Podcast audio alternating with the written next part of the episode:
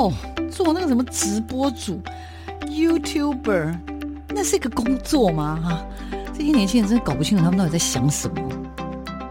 大家都说直播主很赚钱，切，哪有那么简单？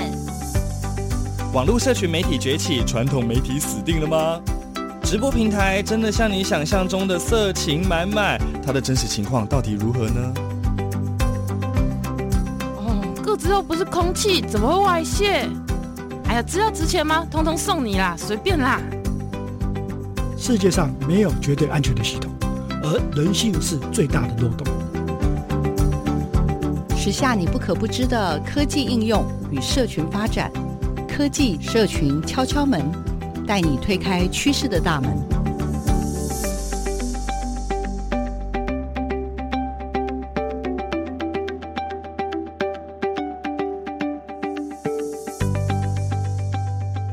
位听众，大家好，我是阿亮校长，欢迎各位来到这一集的科技社群敲敲门。哎，大家有没有觉得很奇怪？为什么是我开场？因为小王老师今天脚受伤了，他还没有来。他说他走路走得很慢。好。呃，欢迎我们的小王老师。扣扣扣，我来了。哎，校长，你终于把我干掉了哈！这一集你终于成为真正的主持人。小王老师这一集是协同主持人的角色。来来来，介绍一下今天的来宾，是我的好朋友沈心凌沈老师。嗨，大家好，扣扣扣，我也要扣一下，是不是？大家好，我是心凌老师。是，校长。其实今天这个是你的朋友嘛，嗯、对不对？你刚才笑我说我偷你的朋友，是不是？对啊，对啊，对啊。本来我要录自己的节目，结果有人 捷足先登这样子，就半路拦胡。借我用一下，借我用一下，嗯、因为我觉得科技社群敲敲门真的怎么说？二零二三年开始啊，有机会跟噗噗聊聊合作，我真的觉得很开心，是因为我知道过去十几年啊，像在他手底下经过的这些铺友们，嗯、没有一个人是正常的。嗯、应该说没有一个人是简单的，不要这样子啊，这听起来好像比较正常一点。我笑太大声，我节制一下，我节制一下。没有，在我们普朗克里面没有一个是正常，这是正常。先跟我们聊聊说，笑，你觉得你你心目中的沈老师是一个什么样的人？等一下再让他自我介绍，这样比较好玩。其实说是好朋友，也没有到好朋友啦，就是呃在噗浪年会里面认识，然后其实每一年他只要去参加噗浪年会，我们的心跳三百他都被推上去讲。几乎每一次都是他们那一组的代表，然后对他印象就非常深刻。那每一次在讲的过程中，底下都是笑声不断啊，要不然就是掌声不断啊，所以对他的印象非常深刻。然后他讲的内容也都非常非常的精彩，所以我才想到说，哎，我们是不是找沈老师来聊聊？刚刚好，他今年在台北。在台湾呢，应该说在台湾，他也刚刚好在台北，因为这几集的瀑布聊聊，我们都会从北部的朋友们开始邀，所以我就想到了那个心灵哈，他刚好今年在台湾，就是因为我在普朗克，我也听过老师好像到两次的介绍都很惊艳，所以我那时候也想说，哇，真的是普朗克，感觉上不是只有台湾的教育界的伙伴要去朝圣，连海外的都。当然啦，真的怎么能错过呢？开玩笑。所以你总共参加几届？我是怕说我去的时候好像没有听到你所有最精彩的。其实我自己也忘了。我知道我从一六年出国那一年开始就都有，每一年都会回来朝圣。对，好像只有一年吧，起码四到五届了。对对对，好像只有一年是因为我刚好在土耳其旅行，所以那一届我没有去。说要给他自我介绍，还没让他自我介绍。对啊，第一题就是这一题。来，老师请。呃，大家好，我是心凌老师。那基本上呢，我觉得自己是一个游牧公务员啊，真的就是十二年的教学经历，然后从台湾一路到海外，再到去年就是心心念念的蓝屿，然后今年又飘回了首都啊，这真的是一趟惊奇之旅。不过在那么多的旅程里面，我真的觉得噗浪客是给我很大影响的。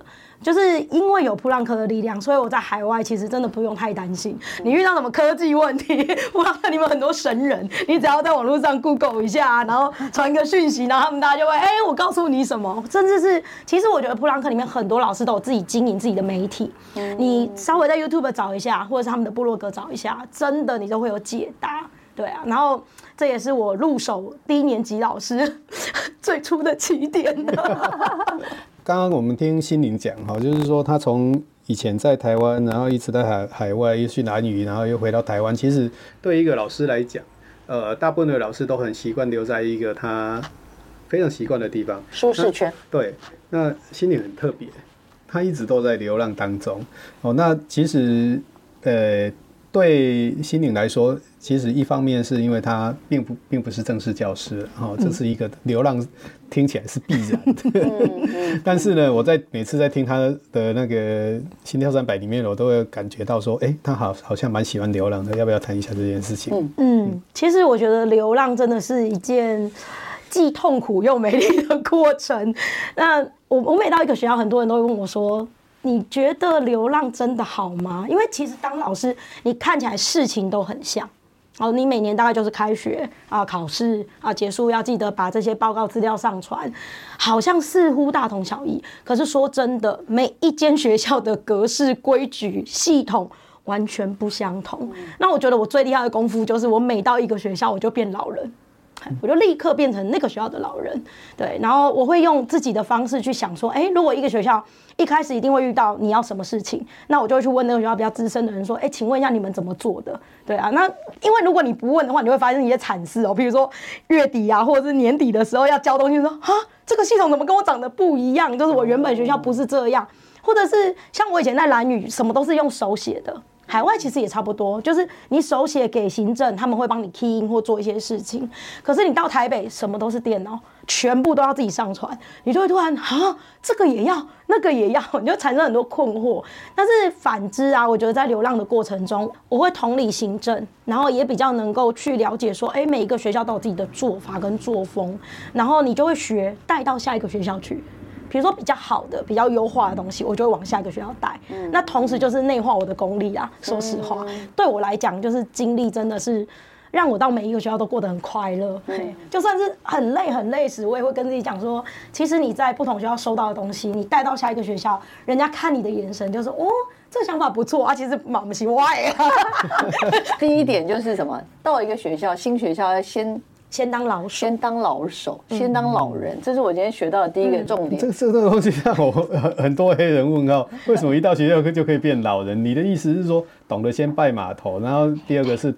把自己的经验都拿出来就对。对对对，就是拜码头以外，你要把自己原本所知的，比如人家办一个活动啊，你当然是先听完大家会怎么走。我说，哎，可是我在过去学校有一个蛮好的经验，大家听听看啊，要用则用，不用没关系。可是这时候人家会觉得说你有贡献啊，你不是来就是当阿傻。对啊，因为你毕竟你教了十几年的书，你不可能什么都不知道。对啊，感觉上就是愿意付出了，因为。就是嗯，不耻下问，嗯，应该是说，我觉得我们有蛮多人可能会认为说，哎，我就在这个行业里，我已经我已经几年了，拜托，然后有什么我不知道的吗？照理来说，人家就觉得，哎呦，这人他他去过好多地方，又去过印尼，又去过兰屿，又什么什么，好，然后还待过高中什么这些，哎呦，这个人应该功夫很好。那那我想到一件事情，就是你们遇过哦，你自己提出一些 idea 的时候，有些人会说，嗯，假会，会一定会。他不会讲出来，还会放心里。你看表情就知道。是，你看我激动到眼睛都掉下。是剧场版，当然有啦，我跟你讲，对啊，现场一定会有这样的人，一定有，绝对有。因为因为有时候我们就觉得我们很想把我们会的或者是觉得好的东西拿出来，大跟大家一起分享啊。那有些人就是。他他明明不做，但是他在下面他也会讲说，嗯，这个比较尴尬。哎呀，这我前面比较不 key，我那那怎么办？那那通常碰到这样，我觉得有时候我们就是那玻璃心就受伤了。那有的流浪 DNA 的老师一直在那边的地头蛇，看看看着你就不爽，但是他又不做。对，那那怎么办？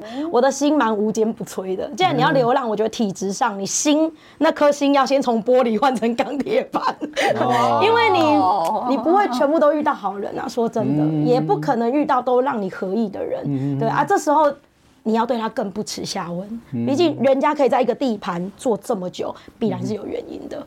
对啊，而且还能做到无坚不摧嘛，对不对？这个校长一定很有经验的。你看我在他他只要他只要我在他只要不离开就无坚不摧的，校长对他一点办法都没有。是啊，所以一个一个可以在一个地盘上让校长都觉得他无坚不摧的人，那肯定有他的功力在。那这时候就是多问。对，当然还有就是赞美很重要，我非常会赞美，我这张嘴生来就会赞美。对不起，这个我对不起，我己真的无法解释的厉害。我我可以赞美到就是脸不红气不喘，但我也是认真的，我不会随便乱赞美。哎，我不会说哦，你今天穿的好漂亮，好，那就太 gay 了。对，哎，你今天这个配色。哇，看起来整个人瘦了一轮嘞，对，或者是这个配色很亮，这个这个方向讲我我我们够熟了，没事，你没有没有，你朝那个，你看你这颜色对不对？配起来多得体啊！就是你你要讲出人家的好，你不能随便乱称赞，对，而且他毕竟在别人的好，对啊对啊，而且你当你眼睛里只看到别人的好，其实很多事就会过得比较平顺一点。那我觉得这也是我的厉害之处，也会比较快乐一点点。我我不太看得到不好的。就算我看到了，我也是把眼睛闭起来，我就告诉自己说，对对对对对对对，我说这个人他一定有他比较不好的，但是人生总是如此嘛，你一定是刚刚好遇到他不好的而已，但这个人绝对有美好之处。所以这样的体质就容易流浪。而且因为那个我我自己刚好就是事前有跟沈老师预防一下，我觉得沈老师。刚刚讲说，他其实成为一个老师，他其实有一个非常非常关键的一个时机吧。然后，因为我印象很深刻，就是老师跟我讲的那段话说，哇，我我真的想说，有时候我们的一句话或一段话，可能会影响一个人，不敢说一生啦，但是真的就会觉得他是一个很关键命运的 关键。意思就是他怎么起心动念想要当老师的？对对对，我觉得这个事情是还蛮重要。然后我也很希望说。因为这个这个部分的故事也牵牵动到说，你看他经过了十多年，然后到处去尝试，可是又没有改变他最早的这个初心，我觉得是很难能可贵。然后也很希望多多给老师一点时间，好好聊一聊。对啊，我觉得当老师这件事，我当然从小的梦想是当老师，就是我小时候写我的志愿时，我是想当老师的。你怎么会有这种奇怪的梦想？我也是觉得很奇怪。我觉得其实我也不知道为什么啦，但不论如何，我真的记忆里，我小时候是想当老师的。可是我真的一路读书是坎坎坷坷，我不是那种聪明人，所以我其实是商科毕业的，我是读商的。对啊，呃，跟那个小屁股老师国贸系嘛，对不对？刚好接在一块。对啊，可是读着读着，就是真的是因缘际会，我就被一个老师带去比演讲比赛，然后从此以后呢，就开启了人生不一样的路途，我就进了台文系。可是我对当老师这件事是没有放弃，可惜就是真理没有可以当老师。对，我就又转型，哎，到了国北，终于当上了老师。我觉得，哎，这个旅途真的是太开心了。所以你当老师就得到真理了。啊，对。哦，你这很会，这很厉害。主持人，你以为对不对啊？可是我觉得人生就是这样啊。当你以为是如此时，对，我走了另外一条路，我去当了公务员。我其实是从公务员开始起家的。哪哪哪一种？我是在小学里面当人事助理。哦，是真的，我是在人事室做过事。所以你是去学校当？对对对对对对。所以你看，人生的命运真的很妙。你就是先当了人事室里的助理，你其实对人。呃，就是对小学这个生态，先进学校去。对对对对对，现在那个生态里这样逛一逛，嗯，也不错啊，对不对？其实当公务员，人生也很单纯啊。对，我本来以为这条路就是。那时候在当人人事那个在当公务员的时候，有没有看到这些老师，每天这么混，那薪水比我比我领高那么多？没有，我那时候在台北，老师真的。他那是一个很很大的学校，每个地方的老师都很辛苦。哎，我先纠正一下，真的真的。那时候我们都在逼逼回来。没有，我觉得当老师真的，而且我觉得那时候最开心就是。那个主任啊，都会叫我去送考绩奖金的那个通知书，哦、然后我就会，对对对，我就会来了说，老师们考绩来喽，考研来喽。对，我觉得我在那份工作里得到很大的快乐跟满足。当然，我那时候遇到一群非常棒的行政团队跟校长，是，嘿，所以对我来讲，当时我觉得老师真的就如同我所想，那我以为我就会走上这条路了，没有。嘿，半路杀个程咬金，我又去了台北市政府。哦，所以好像就是冥冥之中，他就在考验你说，你到底要不要走这条路。嘿，可是台北市政府也是当公务员。对，也是公务员，嗯、而且我管的是工程。哦，哎，等一下，所以你。你有公务员的资历吗？没有，没有。哦，就是有点像约聘，对对，约聘都是约聘，对。对对，就是你在这种路途里面这样转来转去啊，老天真的是在考验啊，考验你要不要走上这条路。我竟然就是在当公务员的任职最后的那一段时间，为什么会突然转折去当老师？是我帮我一个侄女查榜，嗯，他就说他想知道他有没有录取这个学校，私立学校，那刚好是我的母校，嘿，所以呢，我就这么一查，发现哎，他们在争老师。我就去投履历，我就去当了高中国文老师，当了三年。哦，这就是人查查榜是查榜是帮忙，就变成我在求职。是是是是，你你你子女去考高中就对了。对对对对对哦，他就是考高中职，然后查说，哎，我有没有录取刚好看名单？到学校哎学校的看到网页在征才 对对对，我就说啊，那我去试试看好了。高中哎，对啊，高中所以他那时候在基隆的中学当国文科的国文科的代课老师。对代课老师，哦，OK，哦，而且我一当当了三年，把那一届教到毕业。三年呢，对。对啊，高中教三年，然后但是他突然咚就掉下去，掉到信义国小，所以我才以我的程度，我一直认为教高中是很困难的。呃，我的确在那几年没什么睡觉，真的备课压力很大。因为高中一个礼拜是七节国文课，那你七节课要上完一课完整，还要准备复习考啊，什么有的没有的。而且私立高中真的压力很大，因为他的期程都是往前走，对，所以你就是一直追，一直追，一直追呢，真的备课备到真的昏天暗地你在，教的时候，那时候的那个古文比例很高吗？很高，哦对，那就更难了。嘿没错。老人钢铁心，再来，为什么会变国小老师？赶快，我那时候都是在教后段班，所以其实小孩说真的，他的程度当然不如前段来的优秀私。立学校也有后段班呢。有有有，那怎么跟人家付钱的父母交代？嗯，好，不不回答。对啊。可是我我在教书的时候，就是遇到孩子就是很挫折。那有一天，其实我那时候也在抉择，我到底要不要去考中等教师证？因为你没有教师证跟有教师证其实差很多。嗯，然后在犹豫不决时，然后就有一个孩子就是 kill 妹啊啊，小孩子难免啊会被骂，啊骂的心情就不好啊。走在路上两人相遇嘛，你总不能说你看他一脸塞逼，你还跟他讲说，哎、欸，快点过来，为什么今天老师不打招呼啊？你就是啊怎么啦？好发生什么事啊？小孩都不是讲讲讲讲讲，然后讲到后来，我就跟他当然安慰个两句，小孩就不经意，其实他真的是不经意讲出了一句话，他就说，如果我人生早一点点遇到你，会不会就不同？我那天就是基隆难得那种冬天里的阳光，你知道，洒在那个孩子的，他也没有正面跟你讲，他就是撇过脸讲了这么淡淡一句话。可是我觉得那个场景真的让我印象很深，对，就是这这可以拍电影耶，这句话。我 我跟你讲，我这几天预防他，我就有一种感觉，我觉得他要么就出书，出完书之后，对，像那个某位前辈，是是是是是，他这个绝对哎影响他后面的这个整个的，就是那一句话真的影响我很深。我在要不要考中等教师证的那个门槛上，我就选择了另外一条路。对啊，那我就跟自己说，有时人生是一个机缘，你要与不要，就是在这一瞬之间。所以我最后就决定，好，我要回小学。哦就是因为他跟你讲说，小时候如果遇到你的话，对，就他说如果早一点，人生早一点遇到你，对我的确想想有道理啊，因为早早一点就是小学啊。对啊，早一点，你为什么没我有选择幼稚园？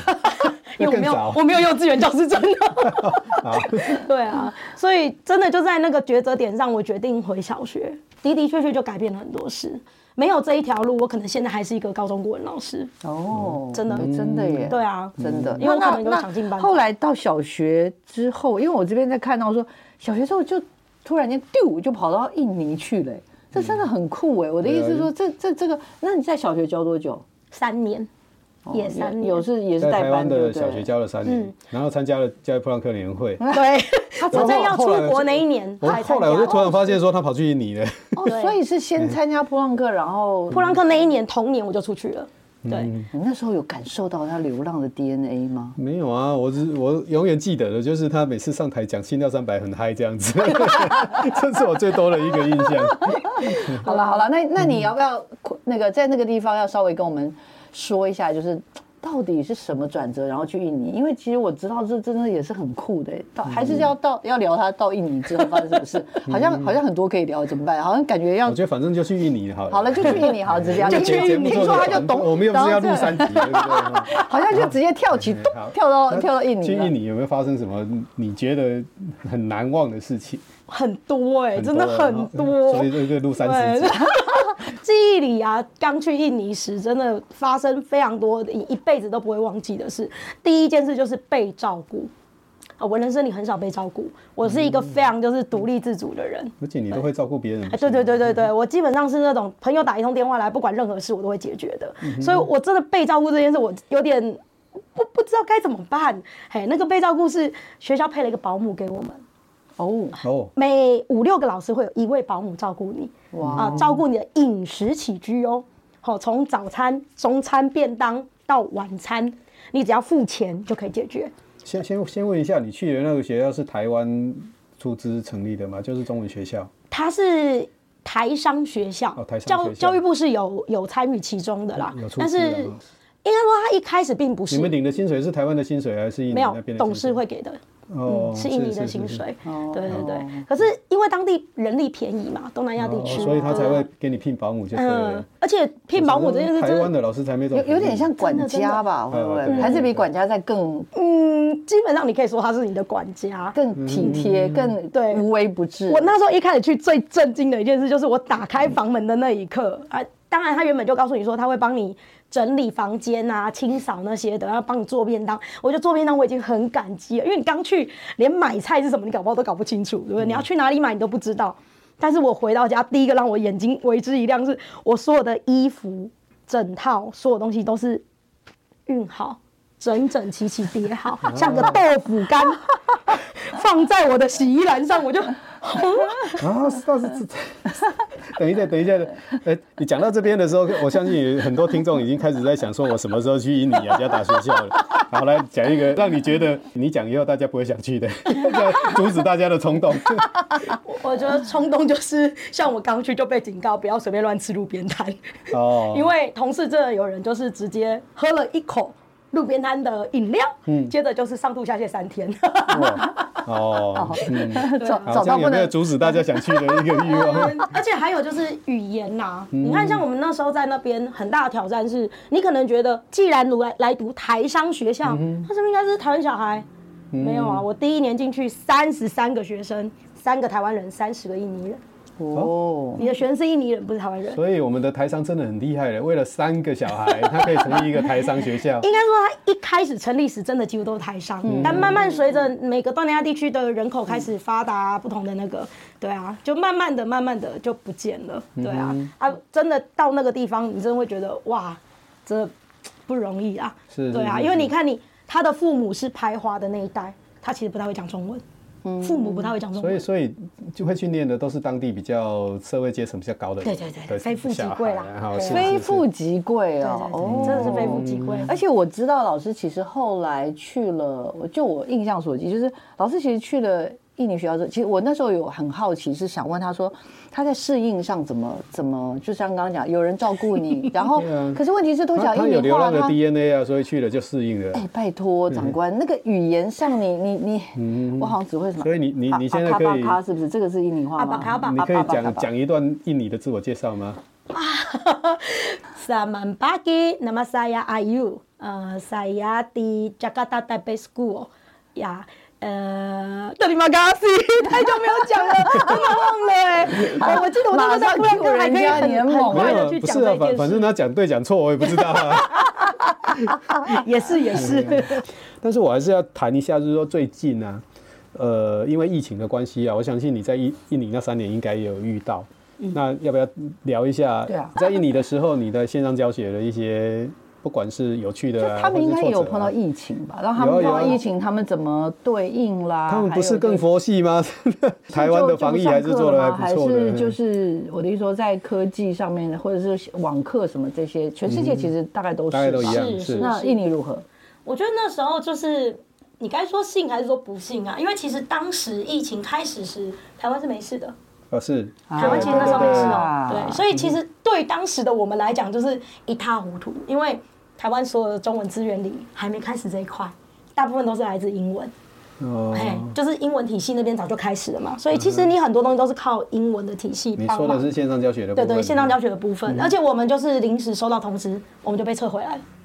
所以，撤回来听不懂，就是老师们就被带回台湾了。哦，我们就坐飞机，突然紧急的就回到台湾。撤侨的意思了哈，有有一点那个味道。对啊，我们其实，在那个一开始要不要回来时啊，我其实很挣扎。嗯，因为你你说回来搭那个飞机，你知道真的痛苦。我们十二小时是没有上厕所，没有喝水，因为那时候会怕蓝衣。嗯，那你们那时候都有穿那个防护衣吗？我们那时候买不到防护衣，因为那时候雨衣。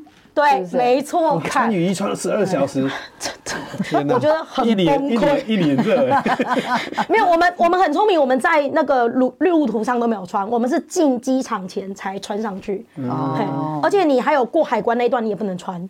所以你其实是进去之后过了海关，就雨衣就开始穿上，一路就从飞机到。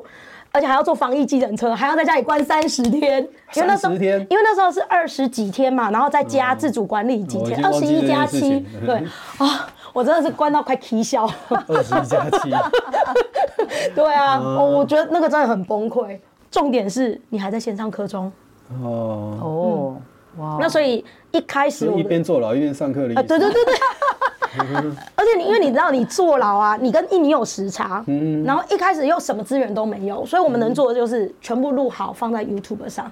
所以你知道我的作息完全是颠倒的，我是录到大半夜，你知道录 YouTube 就痛苦哎，你给我嘎皮啊，录一录完了没开声音，重录，我整个人就是录到这行工会都，然后早上六点要上片，嗯，对我常常录到凌晨三四点。可是家长对你也不是那么谅解，他为什么你为什么不直播？可是你要考虑到，像我们班有好多人是三个、四个小孩，嗯你直播，请问你哪里来？突然这么多配备？哦。然后直播时这个小孩，妈妈那个什么什么，拿这你的那个做好，你又坐下，你可能就过了半节课了。嗯所以考量到很多种种因素，我第一个半年其实大部分是录影存档，可是我到最后我真的受不了了，因为先导的是我你。需要很多的功哎，因为因为你还剪片呢，对啊，你录了也就算了，还剪片，你知道一你的开始技能哪里来的？普朗克。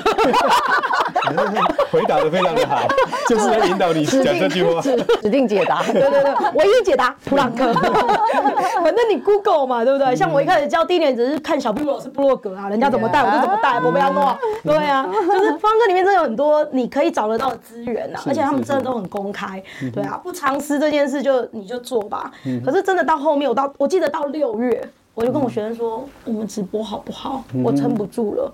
对，那时候已经多久了？三个月了。有点像 YT YouTuber 的心情，而且是一天不2020一天，的3月而而且一天不止上一集，对不对？对，一天要上三到四集，因为我是第一年级老师。真的，那那你有潜力做 YouTuber？对啊，对啊，对啊，对啊。我觉得那是人哎，生。这里不知道有没有人要投资，再再投资一下，除了出版商以外。真的，我。不想再回头的路。对啊，其实我能够明白，家长绝对是希望我直播的，因为我直播后，我其实发现效果很好。一开始当然大家都很混乱，可是经过了大半年的，对三个月，其实大差不多了，就是差不多差不多啊。嘿而且我那时候那时候其实还想直播，有一个原因。我看不到你们了，嗯嗯，要换班了，然后我觉得这样等于就是小孩都跟你没有欸所以当时那个学校并没有要求你们直播或是录影，就没有，因为他也不敢要求啊。没有政策啊，对啊，你没没有统一的政策就对了。因为当时很混乱啊，全世界大混乱，哦其实没有人知道可以做什么事啊。对对啊，而且你老师还愿意固定上课，已经算不错哦了。对啊，我没给给偷懒呢，我就是哦该怎么上我都照不来我。偷偷问一下，你们的同事有没有人就干脆不上课了？哎，倒不会，因为学校会查勤。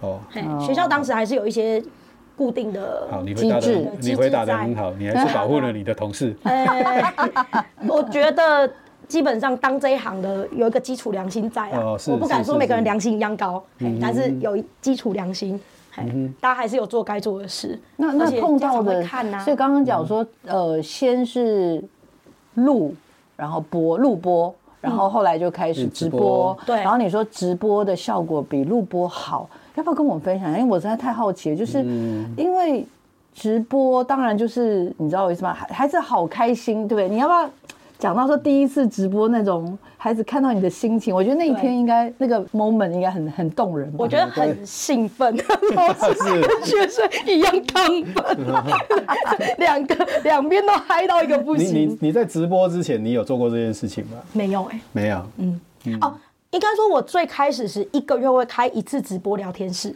哦，啊，那不上课哦，我们就是纯聊天。哎，全班吗这个月怎么样？对，全班。哦而且我那时候是自己买感，情用了。对对对，我那时候自己买润，我买那种付费版，所以就可以无限畅聊。哦对，然后家长们就说啊，老师，学生都在家里都不动，然后我就推跳舞、录音。所以你你们当时是用 Zoom 就对了。对对对，我当时是用 Zoom，因为因为只有台湾不准人家用。对啊对啊对啊，其实真的，一下真的是非常非常的不爽。真的，嗯对，而且因为 Zoom 后来就改了嘛，几分钟都要付费嘛，我就说没关系，我付钱。可是家长觉得说这应该是需要付费，我说没有啊。这是个人自由行政，台湾其实是不准用 Zoom 的。既然你们要我用，我付费很理所应当。我觉得这个就是老人嘛，就是回来孩子们就跟你先是一个月一次的畅聊，然后到后面就是说，好，老师下礼拜开始还是下个月开始就要跟你们实体上课吗？上上上面上课。我有一点忘记那个关键点，但我好像就是说我决定把我录影时间提成早上，就是我们正常上课时间开始录。哦哦，你还是录对，但是如果你可以在那个时间进来上课的，你就进来上课。哦，啊，如果你不能的，你就是看我们的录影现场。哦，有哦，录下的过程，聪明的聪明，对对对，厉害。那当然了，录录也他已经有经验了，我就跟你说，他有 YouTube 的潜力啦。在那个线上教学的过程中，有没有遇到很多技术上的问题？有，怎么会没有？这时候普朗克很重要。这次这次我没有问你这件事情，没有答案，没有，我真的觉得答案就是。你需要去找愿意告诉你答案的人啊，那你怎么会？你根本不可能啊！那技术上要克服很多事。因为因为台湾后来在做那个线上教学的时候，台湾的老师也是很厉害的，短短一两个月的时间里面，每个人都上线了。没错，真的要承认，我觉得台湾老师算很厉害。我觉得这是要克服很多的重重因素啦。就是你就是一定要要肯学，真的要肯学。没有，就是等等到真的要用的时候，大家还。还真的都会拿出来的聪明才智，就不应该是说不得不吧？我觉得就是大家本来在想说，如果可以，其实其实之前我们谈过，像我自己，我们在大学里面其实有很多那种说，之前一直怎么看国外的 Coursera 什么那些，就会觉得说哇，那很棒啊，怎样？但是当你事实上，我们有很多的朋友或同事。大家只要试做一轮就吓疯了，嗯、就说那个东西绝对不可以随便尝试，太可怕了，因为又要录，然后又要做很多的节点，嗯、还有一些品管什么这些，光想到弄一次以后就说再也不要弄了。嗯、但是我们就看到碰到疫情，真的好像大家瞬间什么都会，瞬间 瞬间就是自立自强。因为因为基本上我觉得啦，我常常在以前我常常在学校里面跟老师们讲一件事情，就是老师们一定都很聪明，你今天能。来当老师，你有一定的程度。嗯，重点在你愿不愿意学，愿不愿意做。对了，现在线上教学这件事情就是证明了这件事情。没错，就是短短在一两个月的时间里面，让全国所有的老师几乎都学会了线上教学这件事。可是我觉得那个新颖老师不跟我们一般老师不太一样，是因为我们大部分就是我们还有机会，当疫情稍微怎么样的时候，甚至我们还可以什么线上转线下，线下转，就是你懂我意思吗？那个切换是蛮容易的。我顶多。就是状况好一点，或者台湾发现哦，怎么数字又下来了？那我们就可能又回到学校。嗯，可他不是哎，他就是一路对他跨国，他没有办法，所以从那个时候到现在，几乎都就没有再回应你了，对吗？没有，没有回去过。天哪！而且我最后的半年是最挑战的，因为我教小一。哦，天！而且这届小一就是他们从疫情开始就一直在线上，所以你的聘书是。当你你说没有再回去过，你当时的聘书是多长的时间？一年一聘啊，一年一聘，嗯，所以你在那边接了三三年的聘书这样子。应该是说在那里实体接到聘书是四年的，是对。那最后的那个半年，就是我要离职之前的那个半年的聘书，其实是在我们二月，我们通常都是过年回去就要签聘书了，嗯，就你要决定你明年的来去了，嗯，对啊，我已经签说我要接了，所以我就只能接了，硬着头皮，是，对啊，但因为我一直都在一二年级，一二年级，人家也没有放过我的意思，一二一二，线上一年级多可怕，这真的是惨不忍睹的经验啊。其实到后面，应该说，我觉得线上上课这件事情。可能我们还可以有办法想象，但是我觉得线上去，尤其跟那么小的孩子，怎么样去空中相会又要互动，然后上课中又不失有趣，然后重点他还不认识你老师到底是谁，哎，你要怎么跟他培养感情？然后最后的最后还要跟他们 say goodbye，对对对，还要班级经营，要班级经营，我真的觉得太，我还有亲师沟通。后来那个一年级你带了半年就对了，对，只带了半年。就半年这样子啊？那什么因素让你回来？回到台湾以后，你做了什么？其实最后那半年真的蛮痛苦的，说实话。嗯，毕竟你接一个新班，全部的人事物都在空中。嗯，对。然后我记得我还没有开学开的班亲会，不能说正式班亲会哦，就只是说跟家长沟通未来的上课模式。那一晚就吵翻了天。家长非常非常不舒服，因为他们从幼儿园一路线上，然后就没有跟老师见面了。其实小孩的常规也好，生活的模组也好，都很乱。那家长很希望真的要线上直播，他渴求直播，但是幼稚园老师有他的考量，他不太可能直播，因为你你这样上课其实上不到什么，对，他有他的考量。那我跟他讲说，我期待直播，因为我是被被那个录影追过来的人，我说我不要，我不要录影，我要直播，但是。家长们真的语言不通嘛？那个在过程中没有请翻译哦，真的那一晚我让我印象很深。我就跟自己说，我真的真的要直播。可是直播了半年，我觉得我的眼睛、我的体力、我整个人的耗损超乎我的预期。哦，做直播又比做 YouTuber 录录播更辛苦吗？我 我有点吓一跳。因为是他们是一年级，所以你要花很多心维持对秩序。对对对，而且你你的班还是三十个人呢、欸。三十个上直播课其实很辛苦哎，然后你要教 bubble mother，所以我那时候的做法，而且而且又是又又是不同国籍的人嗯。我觉得关键是我在教手册那个 bubble mother 时，我真的很痛苦，所以我做的决定是全班分成两组人，一组我录，一组我直播。也就是说，我在你在上直播课的人，你去听录音，然后反过来一个月交换一次。可是我等于做两份工，我真的消耗掉很多体力。可是不可否认，孩子有带上来，但我真的好累。对啊，所以就决定回来。对，我就然后也遇到了一些疫情下的缘分啊。是，对对对，有有人赏识嘛，你就觉得说哇，真的在这个。再加上我出国前，我父亲就离开了，是。啊，我妈妈一个人在台湾，对，然后你也不知道疫情何时会停止啊，嗯、对，你就在那些关键下，当然每一个因素都有，对，然后就觉得嗯，回来好了。当时你一直在台湾呢、啊，嗯，但是只是说把工作辞，对，工作辞了，印尼那边的工作辞掉了，是啊，然后回到台湾以后，辗转又去了民间公司待了大概半年的时间，半年，因为。因为他他去的时候，我觉得嗯，好像适得其所嘛，那个是一个还不错的地方。然后半年了以后，你又决定跳开，对，然后到了蓝屿，是，啊，蓝屿是你最喜欢的地方，心心念念，哦，是是是，你非常喜欢台刀。好，没关系，我们总是要知道一下说他去了哪里嘛，哈，所以。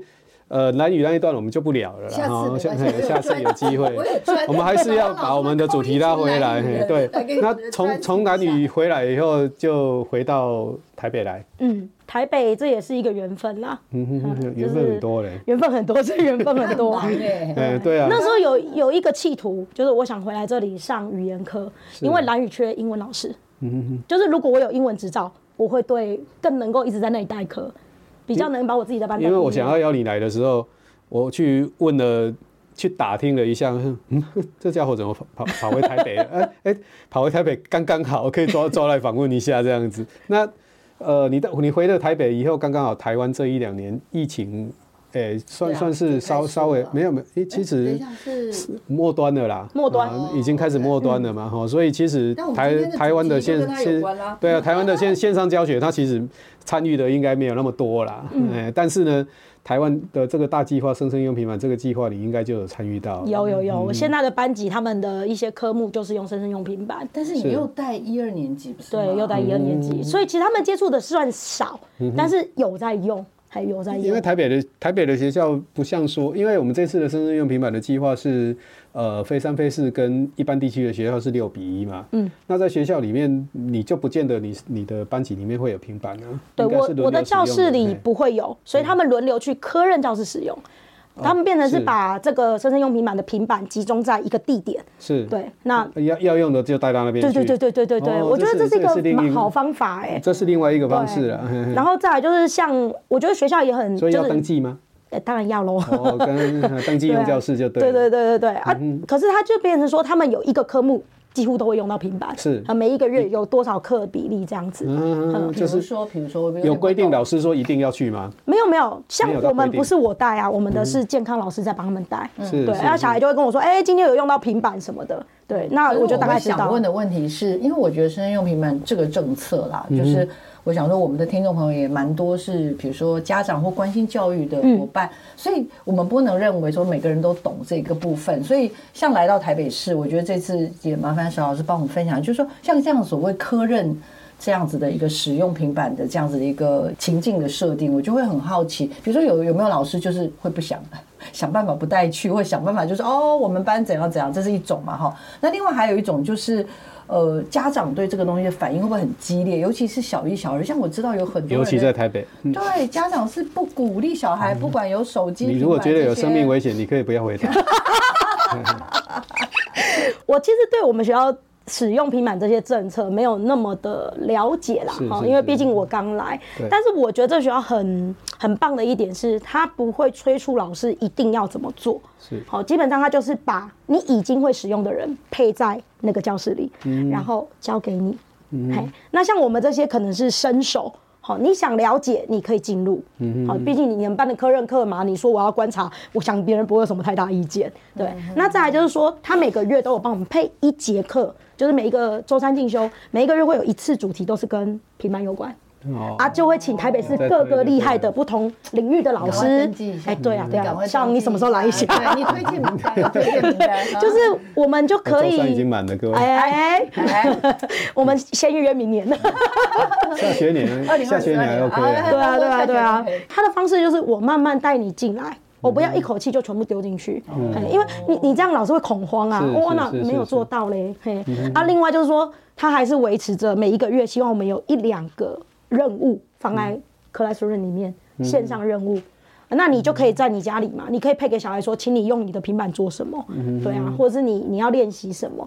可是我觉得低年级真的是幸运的是，我是低年级，哦、我我其实没有这个困扰，还没有在那么前线。对对对对对对对，我可以看到那个人家车子在教室里的，我就 谢谢，辛苦了。但但是这件事情谈起来是这个样子哈，就是说，呃，你。因为学校里面呢，呃，你可能是一二年级老师，那你知不知道说其他年级的老师对这件事情的看法是怎么样？如果你觉得生命有危险，你真的可以不用回答。呃，我我的确不太知道别人的看法跟感受啦，但是至少我觉得。目前听起来嘛，这总是会有开会什么，没有听到什么抗议声浪啦。因为我觉得学校就是他很会知人善任，这个跟校长有很大的关系。是，对对对，我觉得他有把人放在对的位置。嗯，对，因为你一旦放不对，我当然会跳脚嘛。可是如果对的地方，对啊对啊，如果这个人本来就觉得，哎，这个像我这种人，我可能就哦，好啊，来呀来呀，好，对我可能就会很开心。但我可能唯一考虑就是，哦，他是低年级，使用上我可能需要注意一些事情。对啊，但是。大部分家长呢，我刚刚提对家长的是家长，就是说，比如说有没有家长会觉得说，不要不要不要，我们班都不要碰这样的东西，或者说啊，那是上课，或者是会跟老师明示暗示说，尽量不要让。因为你是导师嘛，对对对对啊。其实我觉得家长还好，因为台北是基本上，我觉得小孩早就是一般，早就已经不不一定你家里有，但是他已经习惯那个操作的模组，他没有那么抗拒啦，而且他也明白学校不可能二十四小时都。都给你用啊！就算你整个上课，我也不可能都给你用。是，对啊，因为老师也不愿意啊，这个有危险性在，要赔啊。对啊，就当然不一定是说坏掉或什么，可是你也会考虑说啊，小小孩眼睛啊什么的。所以我觉得家长反而我觉得台北市这样没有那么多声浪，对啊，还蛮不一样的。对对对对，好像跟我们的就是，所以其实我们还是要去了解说基层的老师到底对这件事情的看法是怎么样。对，但是我觉得。呃，个人观点啦，因为我可能比较开一点，我比较没有那么的，对，而且我只看得到好的嘛，不好的通常 自动有关闭屏幕。刚刚刚有提到那个 Part One 求生，对对，我的求生技能其中一点就是那个不好的盖起来，不要看，不要听。但是我比较好奇是在增能的部分，所以刚刚讲的就是说，除了学校会把一些比较有机会可能用到的科目或者老师。跟这个平板做一个连接之外，像刚刚讲的，哎，每个礼拜吗？还会安排每个月啊，每个月还会安排一次性的这种所谓的呃，有一些比较好的成功经验，使用平板的一些教学的技能或者一些做法，请这些怎么样？有的是名师分享等等的话，那这样子去增加老师们对这个部分的怎么说抗拒性，或者是也看到一些好的一些经验的时候导入。那呃，大概就是只有这样子吧？还有吗？就你所知，还有没有多一点点的 information 可以提供给听众朋友或者给给小黄老师？就是学校，他当然除了就是他请来的人，他也会很大量的去把，因为现在都会有公开课，只要是跟这个相关的，他会另外再 email 给大家。嗯，好，我哪个学校会办什么时间，鼓励你去参加这些课程。他不会是用强求的性质，可是因为你知道公文来一定都是行政端收到。嗯，可是像我以前的学校，我可能就是哦知道这件事，可是我的学校就会 email 给大家。嘿，它是一个公开讯息，嗯，欢迎你去参与，就是鼓励性质。我觉得。真的到不同学校就是要学人家的好做法。这个学校的 email 很大量，而且每个礼拜就会有一次是把比较重要的课程都 email 在同一个 email 里面给你，好让你去选择。这样你就会想说，嗯，好像也可以去试试看，听听看，或许是跟我的主题观或者是年段有相关。是，对啊，这些都可以帮助老师去不要这么抗拒。当然，我觉得普朗克是你很好的选择。欢迎在 YouTube 上找寻 各个神人们的课程。这个有点难。对，就是会帮助你。但是我们有开噗噗聊聊啦，就是对啊对啊，也可以请大家可以听噗噗聊聊，也可以来听收听我们的节目，对不对？了解将来专我们的专属的 Podcast 的节目，一系列的关于怎么样让你入手，对不对？对啊。好啦，最后一分半给你总结一下。听完这么多，谢谢心灵的那个。呃，介介绍他的整个那个流浪的过程，我觉得，哎、欸，其实这个真的是，我我刚刚本来要 cue 他说，要不然我们剩下一点点时间来谈谈一下蓝雨好了。好啊，没有了，快点，感觉时间哎，完了，我又超时了，你看看，时间已经到了。不过我我觉得，嗯，心灵在这一次的访问里面，我。看到了一件事情，就是正向了哦，就是不管到哪里去，很多事情都是要正向面对，嗯，我们才可以过得开心一点点，这样。是啊，是啊，没错。那我要给心灵老师一个祝福，今天给沈老师五个愿望，他可以有三十秒 分享一下他的愿望来，快点，节目结束前来许愿。我其实最大的愿望就是可以出国或回来与教书。对，因为这两个方向都是我一直在努力的，啊，然后也希望今年可以用三百六十五句金句，来自各个地方的金句，思考三百六十五件人生里的大事小事，这样子。这可以出书啊，又又又要出书了。对，那我其实曾经在国际书展遇到一个布达佩斯的作家，然后我跟他相约，在我四十岁，也就是今年，我要到布达佩斯见上一面。就算没有见，抵达那个地方，对我来讲也是人生里的大事。然后走完朝圣之路，去好好省思一下我的人生。最后一件事呢，是我从去年学到今年，我要学会开车。开车在台北不太重要吗？对，但在蓝屿重要。哦，对对对对对，没错没错。蓝屿开车需要驾照吗？哎，要啦要啦要啦，那个私底下的没有。好的好的，真的很开心。没错，我觉得很想聊蓝宇的地方。真的，你看就是太多，所以你说说要开专辑。我们那一趟找很多去去过蓝宇的，然后在那边待很久的人来好好聊一轮。好，OK，我们今天好了，还是让你继续好了。你今天串位的主持人总结一下。我突然不会。谢谢 谢谢各位收听今天的。科技敲敲门，对，没错，我们就下周请同一时间继续收听我们的科技社群敲敲门哦。我们下礼拜见，我们谢谢创卫的主持人，以及我们的受访者心灵老师，我们跟听众朋友再会喽，拜拜。拜拜。